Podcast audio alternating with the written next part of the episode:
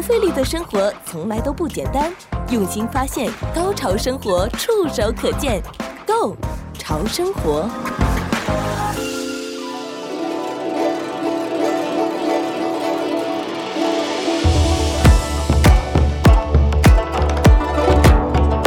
欢迎各位收听《Go 潮生活》，我是潮生活主理人小伟。今天呢，我们再次邀请到特别来宾啊，传统文化实验人三藏来到我们的节目了。Hello，三藏，你好。谢谢，祝大家这个啊，还没有新年的时候，但是大扫除快乐。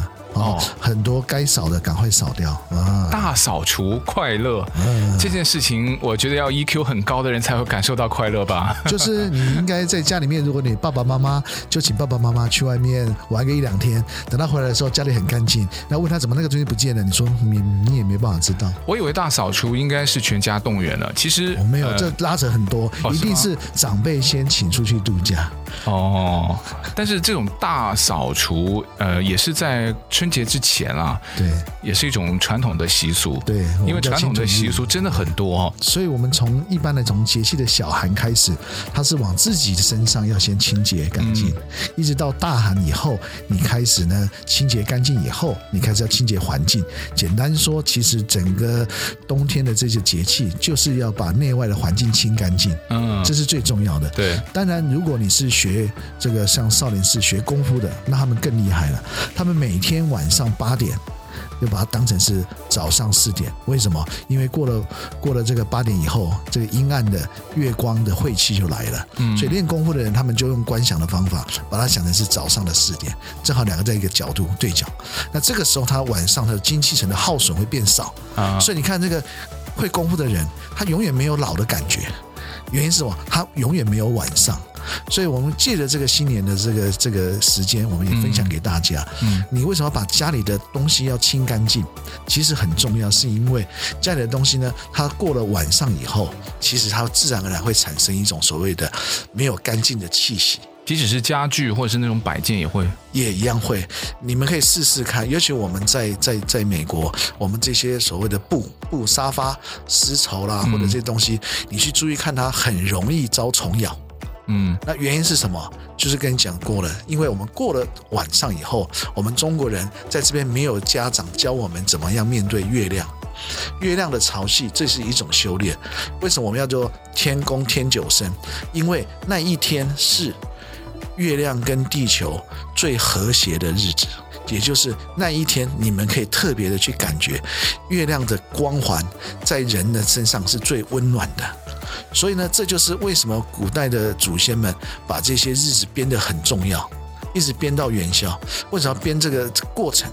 原因就是利用大年初一到十五，好好的跟月亮和平共处。其实这才是关键。所谓的年兽，这个年，其实也就是我们把这个晚上这种阴暗。再做一个警告，告诉你，你晚上都不愿意处理阴暗面，所以你就要处理。那我们就现在人生活养生就是阴阳的平衡，一概念是一样的。对阴阳啊，我最近有看一个 Netflix 的剧集，他们竟然在英文的台词，白人哦，他们在对话当中都会讲阴阳，就他们就真的有这个英文在里面，就有点像 dim sum，就差不多是这种了。当然，他这种我不知道他理解。的有多深，或是他理解的有多少，但可想而知，他这种文化有的时候他就会觉得，信的人他一定是觉得他当中某一些的点对他有好处，或者说曾经会影响到他。比如你刚刚提到的春节之前这个扫尘的习俗，对我来说就是一个很好。哎，我们家就几乎。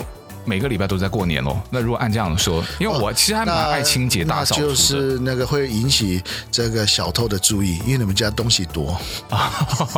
哎，东西多这个我承认，因为家里孩子多，东西就自然多。然后东西自然多的时候呢，你要去扫尘的这个动作也特别多。我也听过有一句话，就是说，如果你想家里啊，你想比较懒一点哈，我要保持清洁，那怎么办呢？家里东西变少。变少的时候，第一，你拿出来放回去就很容易；东西多，你有的时候拿出来放回去忘了在哪里，然后你就会随手摆，然后随手摆呢，摆的到处都是的时候呢，你就不容易去清洁。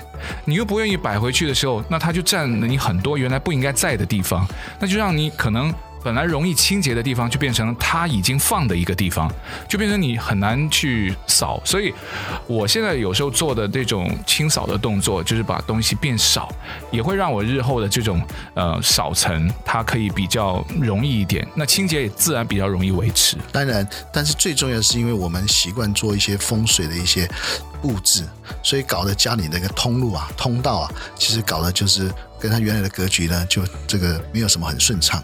但是呢，等到你活到大概五十岁到六十岁的时候，你铁定要赶快做这个动作。你必须要把环境还原更干净，然后再用其他的方法去把环境的优雅、环境的清净或环境的磁场。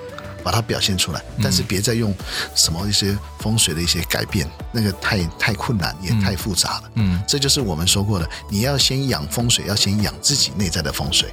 就像我们刚刚在喝茶的时候，我有特别讲到这个东西。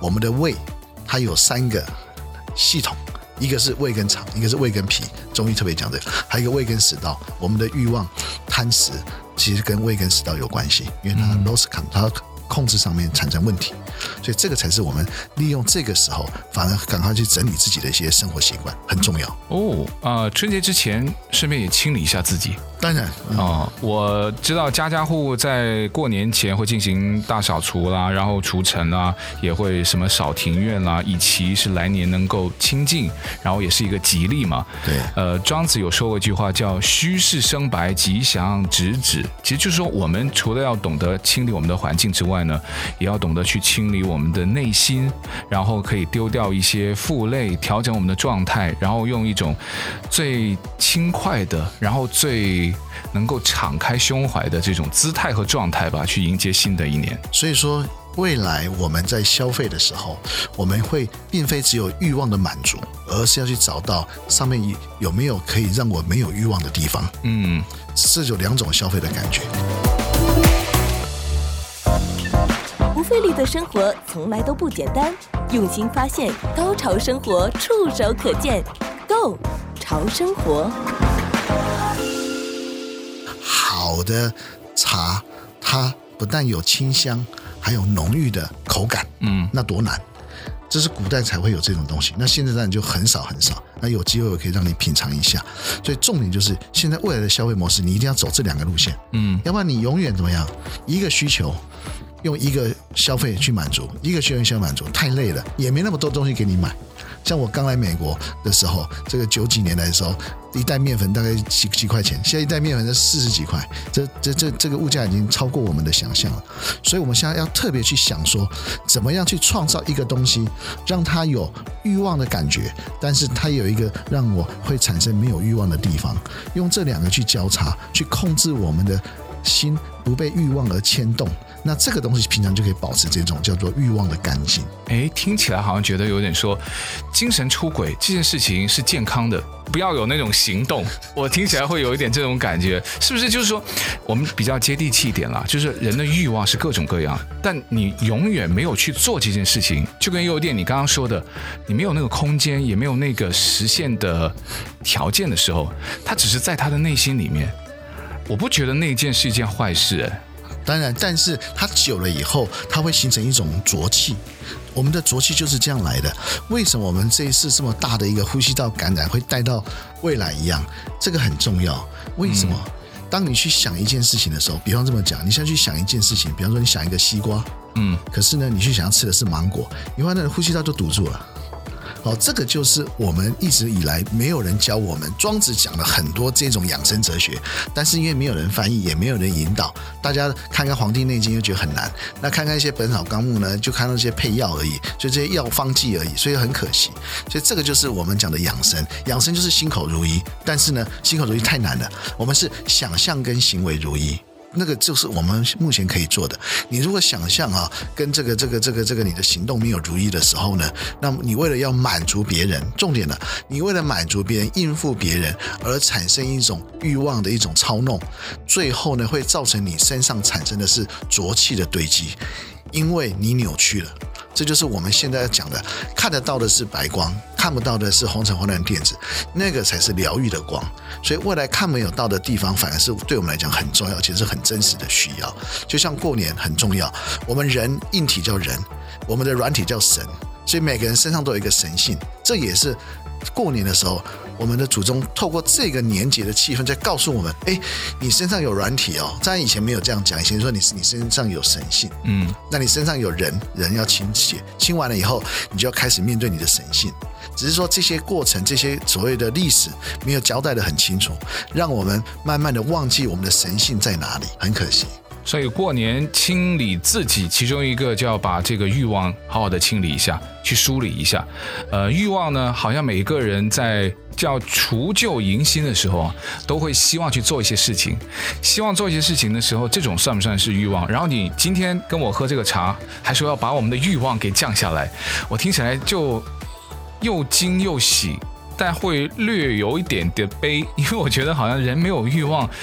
会不会又变成了一个毫无动力、完全没有上进心的一个行尸走肉呢？我们身上有感情、感觉、感受、感染，任何一个东西它都会有一个感官的触动，触动以后产生欲望，那欲望以后产生的行为，这都是对的。但是如果我们产生了欲望而没有去满足，变成行为，嗯，它再让我们堆堆叠起来，会变成所谓的坏习惯。嗯，我们的坏习惯是这样子来的。我听说很多那个购物狂的坏习惯就这样累积而来。对啊，比方说现在拿一个巧克力在你小孩子前面，嗯，对啊，你你给他晃两下，他当然他就今天把它吃掉嘛，这是一定的嘛，嗯，这就是坏习惯了。那糖对我们人有帮助吗？没有帮助。从人来讲是满足欲望，可是从我们的人的软体神性来讲，它是过度刺激，嗯，所以我们一般来讲活在人跟神之间。才有办法去平衡我们的需求，嗯，这个很重要啊。今天三藏带过来的茶呢，有精油的感觉。呃，我们既然说要清理自己哈，那这个清理自己在喝茶的这个过程当中，也可以让我们有一种像在呃香氛的条件之下如沐春风的感觉。哎，那个茶很赞呢。三藏介绍一下，那个那个茶是什么茶？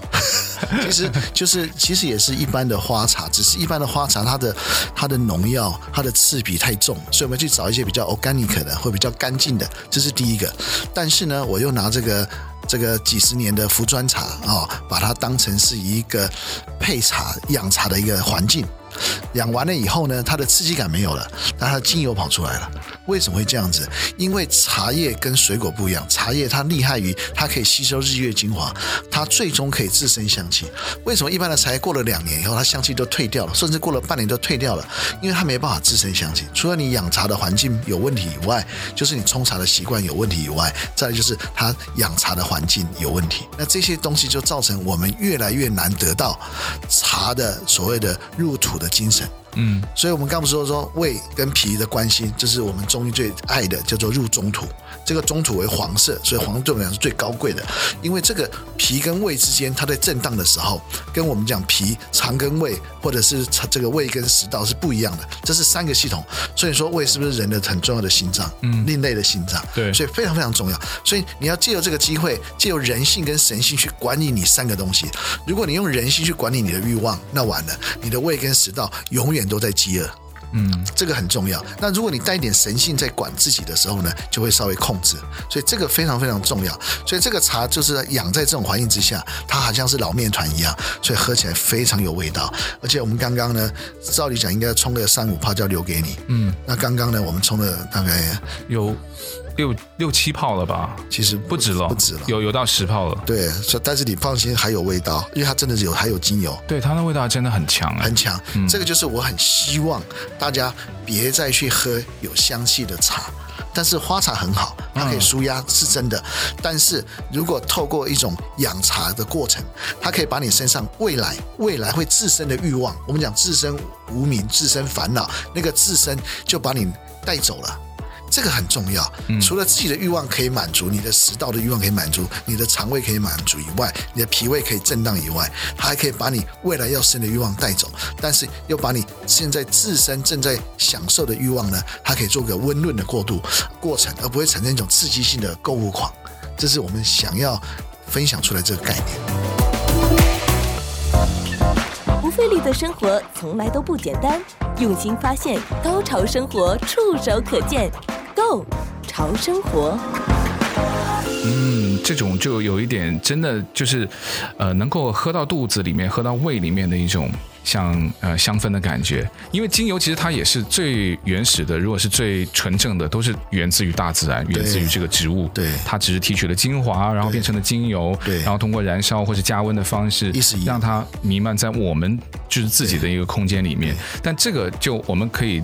就是这个空间已经渗入到我们的体内，因为我本身还有带红茶嘛，嗯，那红茶里面带一点点六安茶，那六安茶本身是有药引的，哦，那个是六安茶，六安茶，然后红茶红玉的红茶就是陈化的红茶，然后再带一点点这个我们讲的大红袍，因为大红袍很贵，嗯，所以呢，我把它带了一点点这种感觉，把这种这种地盘的感觉也把它带出来，嗯，因为人一定要有地盘，人没有地盘，他享受不到任何的好。嗯，这个是千真万确的，所以说呢，你人要怎么去开发自己的一种存在感？嗯，你就是地球，你觉得你会去污染地球吗？你就爱惜地球，你家是你的，所以你会整理干净。中国人感觉不一样，没有死亡，嗯，只有出生。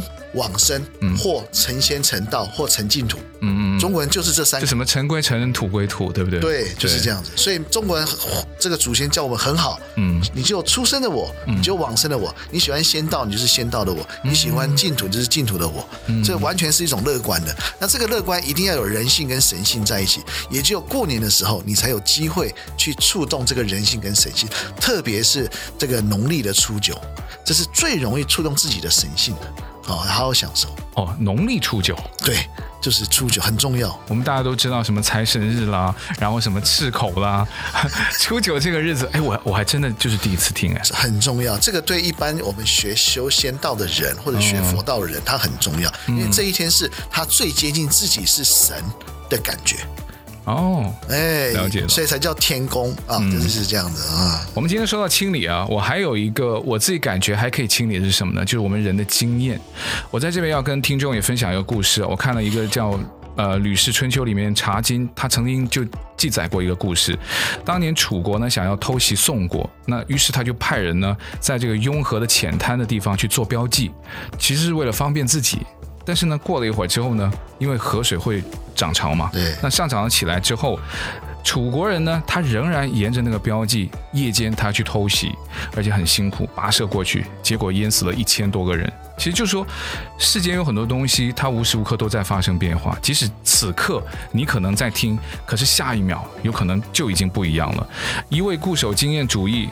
往往很容易让自己就陷入了那种就是进退两难的困境。我们新年是不是也可以清理一下我们的经验？可是经验呢？我们从小被长辈教育，就说他们告诉我们的就是经验，经验是很宝贵的。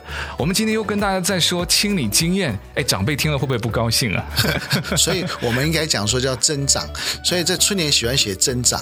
嗯，所以增长智慧，利用增长智慧这个概念，把我们的一些经验、一些适合的经验留下来啊。对，他没有摒除掉它，不是说把它完全推翻呢、啊。没有，没有。对对对。所以你要晓得，我们人身上的经验的产生处在哪里？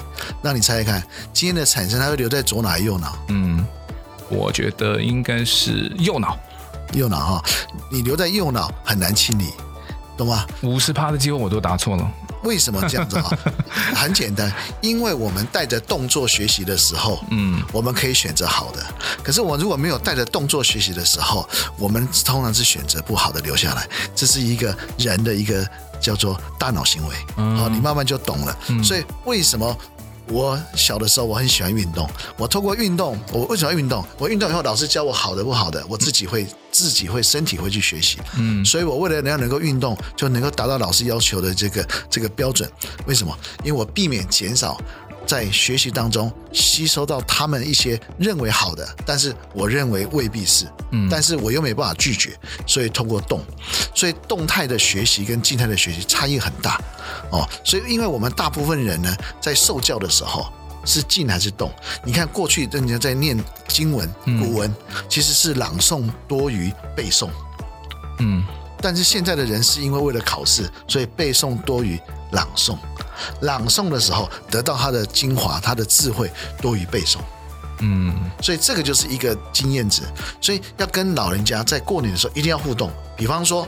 哦，老人家给你红包，你一定要多说吉祥话哦。你别说拿了红包，然后转身就走了，转身 走还没有走，转身先算一下，算完以后，哎呦，比去年多，比去年少了这样，这是大不敬哦。所以说，别有这种习惯，你要习惯，因为每个人身上他一定有什么经验值，嗯，任何人都有经验值，要不然你们打怪在打什么？打打这个桌游在干嘛？就是打经验值嘛。嗯、那一样，人人这个在这个物质界，他就有他的经验值，那经验值当然有对有错。但是你跟他说话的时候，你去赞美他的时候，他回馈给你的都是比较适合的经验值。如果你默默的听他的教诲，这这个是比较麻烦的。所以为什么以色列犹太人在教育的时候，一定是小孩子的互动多于老师的互动，小孩子的发声多于老师的发声，因为他们这样创新比较容易，而且创新也比较实用。那我们一定要一定要培养这种习惯。嗯，因为在。像长辈给我们的一些经验当中啊，比如过年哈，他们会告诉我那个福字呢，不是要倒过来贴，但是不要贴大门，就贴你的什么以前会有水缸啦、米缸啦，就是在家里面的那种，要藏起来啊。对，否则的话那个福就不到家了，因为大门的那个福就是要正着贴，然后。以前我们长辈也说，就是什么大年初一不杀生啦，然后就要把除夕年夜饭吃剩的，就在年初一把它吃完，就寓意着年年有余。呃，还有不要扫什么地啦，往外呃往外扫，对对对，嗯、他说就把那个财神对吧，就是把好运啊，把好的好的东西都扫走了。为什么要这样子做？因为它是一个 reset，其实就是运势。一般来讲，如果你相信运势这种东西的话，其实你就知道说，运势走的越早，走的跟时节姻缘越接近，你的运势的彰显出来就会比较好。嗯、那如果没有，你可以靠着所谓的节庆。所以，我们中国人的节庆很重要，就是透过节气产生的节庆，这个是非常重要的。而且，老人家在跟你讲话的时候，其实他带的是什么？带的是 will，他是希望你好。嗯，那你带的是什么？带的是 hope，你带的是希望。will 跟 hope 这两个东西一搭在一起，有没有？它会产生保障。这个很重要。其实西方人他早就懂这个东西，所以他没有什么负向思考。嗯，他就是 will，希望你下次会怎样。对对对。然后你就说、嗯、好，我对我自己要产生 hope。嗯，所以这两个一组合就叫保障。我们中国人的这些春联，其实也是在这两个基础之下产生的一个对应关系。要不然你看，注意所有的创所有的春联啊，嗯，左右啊，一个是 will，一个是 hope，你自己去看。对，念完以后你就觉得，除非是乱写的，特别有力量，就是既有你想做的，然后马上又可以即将去实现的东西。对对对，就是这样。那上面那上面那个横点其实没有很重要，但是一个门槛的意思象征性诶，重点是很很这两这两个直批左右的那个。对，嗯，你慢慢就晓得，你慢慢去看，有时候带着小孩去看，一个是 will，一个是 hope，加起来就是保障。对，它不只是对仗哦，就是说它的那种工整，它只是说用字遣词的工整，对，可是它的意义，对，对就就有点像三上你刚刚提到的，它会有一些递进。可是呢，它之间的关联就是那种很奇妙的感觉，就是长辈跟我们那种互动，对不对？没有错，就长辈希望你好嘛。对，比如说我当然希望我比你还好。对，然后我希望我也可以怎么样好，对不对？对，那我们大家都好。不费力的生活从来都不简单，用心发现，高潮生活触手可见 Go 潮生活。